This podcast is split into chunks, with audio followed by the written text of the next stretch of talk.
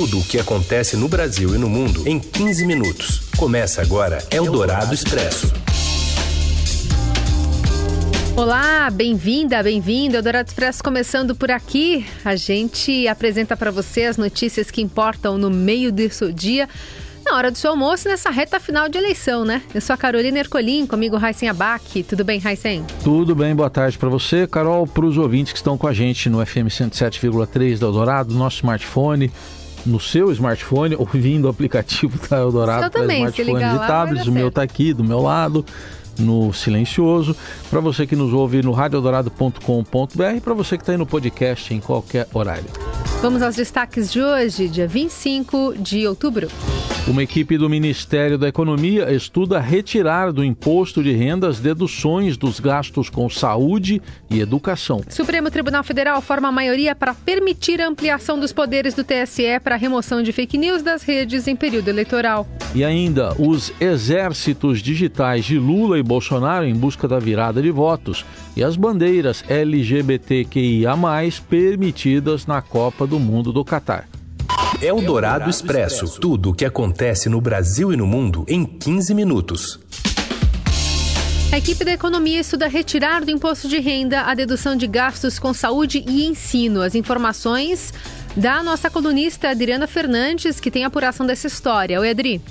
A equipe do ministro da Economia, Paulo Guedes, defendeu por escrito o fim dos descontos com despesas médicas e educação no imposto de renda da pessoa física. A medida representaria uma economia de 30 bilhões para o caixa do governo e, assim, compensaria em parte as promessas que o presidente Jair Bolsonaro, que concorre à eleição, tem feito na campanha. O documento foi obtido pelo Estadão e coloca essa proposta na mesa. Em nota ao Estadão, o ministro disse que refuta a alegação de que pretende acabar com as deduções e classificou a medida como totalmente descabida de fundamento. A assessoria do ministro afirmou que não reconhece a validade do documento ao qual o jornal teve acesso e que os estudos são feitos de forma corriqueira na pasta.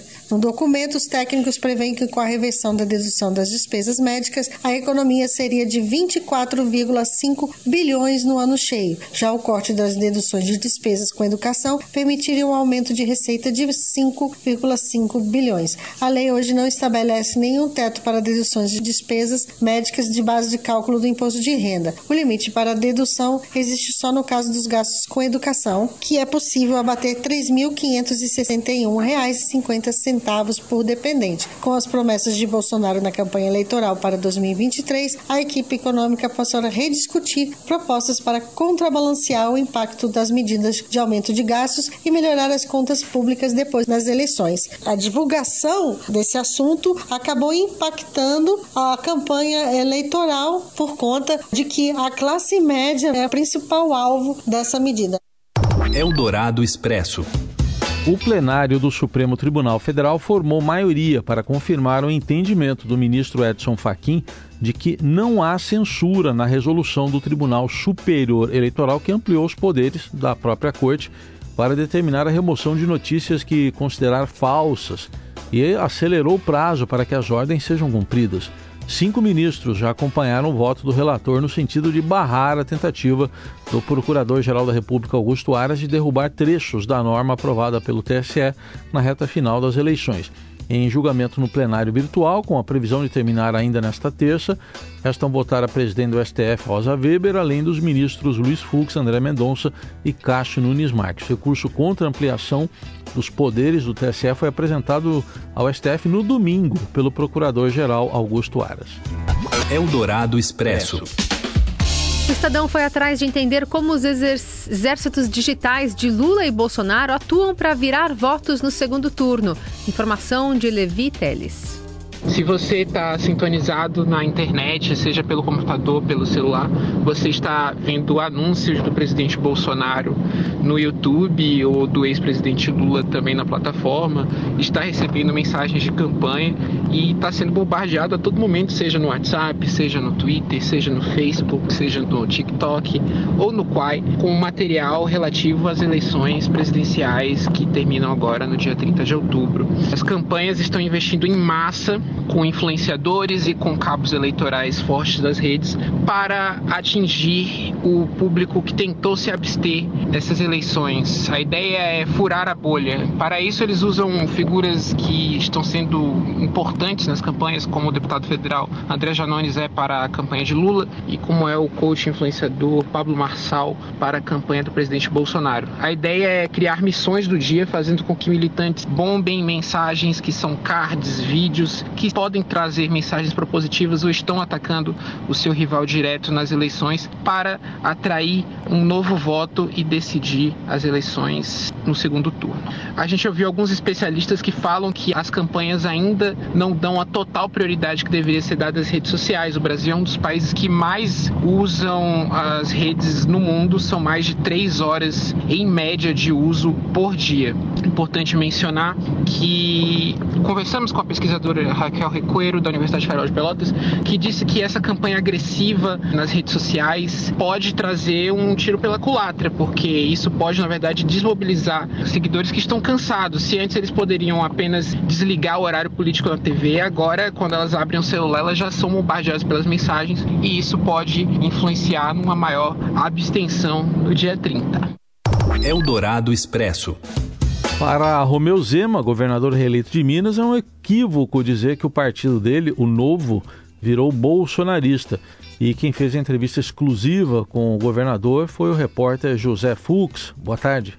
Oi, Carol. Oi, Heisen. Na entrevista que o governador reeleito de Minas, Romeu Zema, deu para o Estadão, ele afirma que é natural que ele próprio e grande parte do Partido Novo, ao qual ele pertence, estejam apoiando o presidente Jair Bolsonaro agora, no segundo turno das eleições. Mas Zema considera um equívoco dizer que, por causa disso, ele e o Novo tenham se tornado bolsonaristas. Segundo Zema, é o presidente Jair Bolsonaro que tem as pautas mais aderentes ao programa do Novo, e não o PT, principalmente no campo da economia, comandado pelo ministro Paulo Guedes. O governador Romeu Zema diz também que se decepcionou com João Amoedo, fundador e ex-presidente do Novo, que declarou voto em Lula no segundo turno e defendeu a saída de Amoedo da legenda. Com uma boa dose de ironia,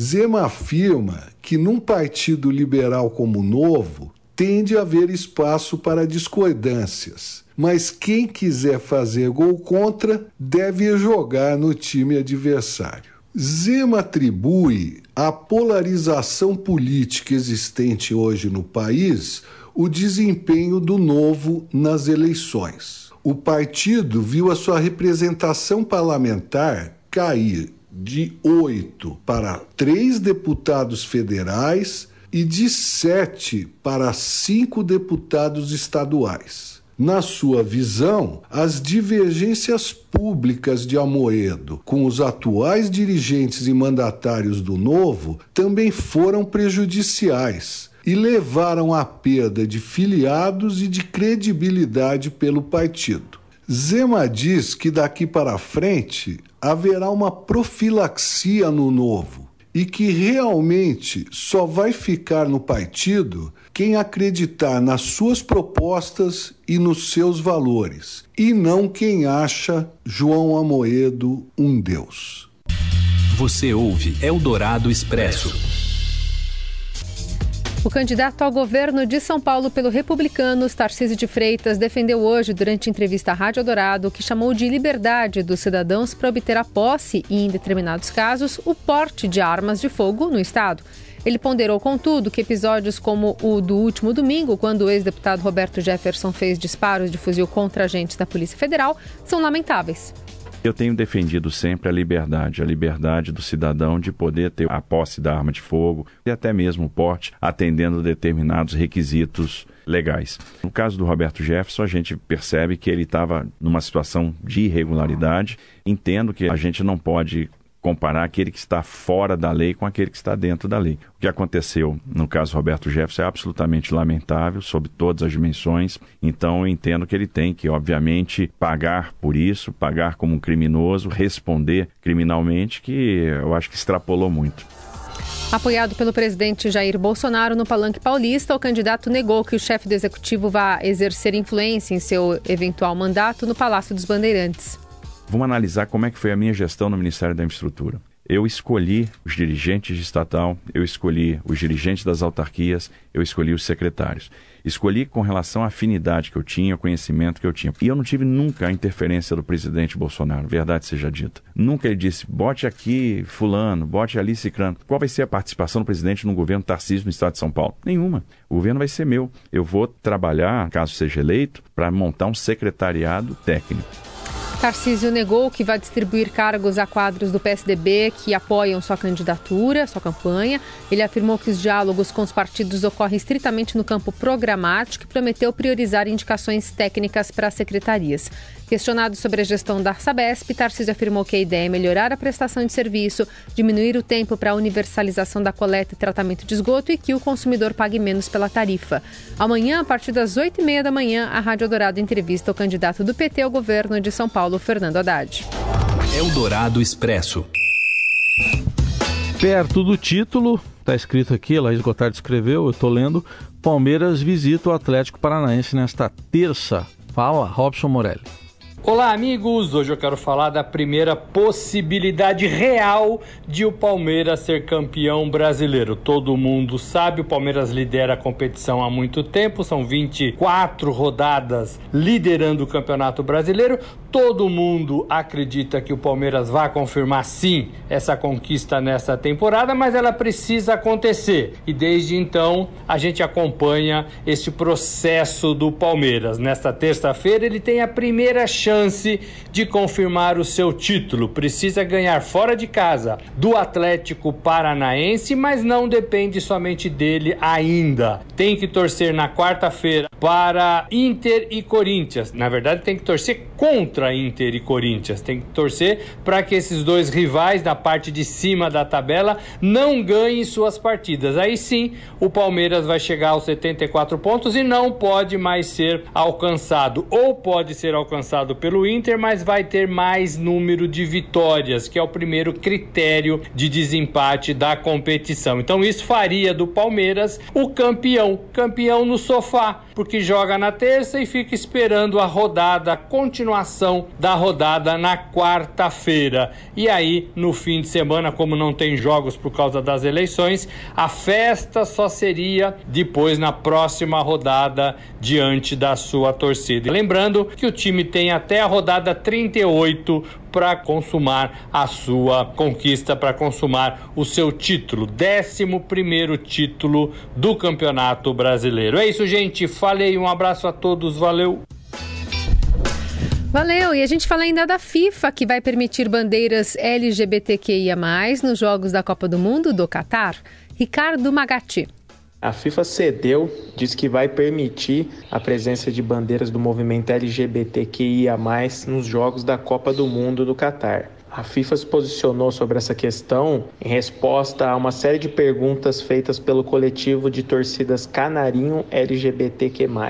O Estadão confirmou essa informação com fontes do Comitê Supremo para Entrega e Legado, que é o comitê organizador da Copa. Essa sinalização da FIFA já havia sido feita até pelo presidente Gianni Infantino, mas ela contrasta com as palavras de um dos principais responsáveis pela segurança da Copa no Catar, que é o Abdulaziz Abdullah Al-Ansari. Ele é presidente do Comitê Nacional de Contra-Terrorismo do Catar. Em abril, o Al-Ansari afirmou que se alguém levantasse uma bandeira do arco-íris no estádio, ele teria que tirar essa bandeira da mão do torcedor para que esse torcedor não fosse atacado atacado. Essa questão vem sendo discutida há um bom tempo, desde que o Catar foi escolhido para ser sede do Mundial de 2022. Porque o Catar, que é um pequeno país do Oriente Médio, de maioria muçulmana, ele proíbe o casamento e relações sexuais entre pessoas do mesmo sexo. Essas pessoas podem ser punidas com até sete anos de prisão. Em casos mais graves, as pessoas da comunidade LGBTQIA podem sofrer até apedrejamento. É um país muito intolerante. O discurso dos organizadores da Copa é de que todos vão ser bem-vindos. Recentemente, o CEO da Copa do Mundo, Nasser Al-Khater, afirmou que todos serão bem recebidos no Catar e que o Catar vai ser o melhor lugar do mundo para estar se a pessoa ama futebol. De qualquer maneira, né, independentemente das palavras dos organizadores, a forma como os torcedores homossexuais serão tratados no Catar continua sendo alvo de preocupação por parte de entidades ligadas ao futebol e vai ser alvo de preocupação durante o Mundial. Né? A Rede Fair, por exemplo, que monitora eventuais casos de discriminação nos jogos, pediu que todos os torcedores sejam respeitados durante a disputa do torneio. A gente encerra por aqui este Eldorado Expresso. Amanhã tem mais e você segue bem informado nas plataformas digitais do Estadão. Uma boa terça. Você ouviu Eldorado Expresso tudo o que acontece no Brasil e no mundo em 15 minutos.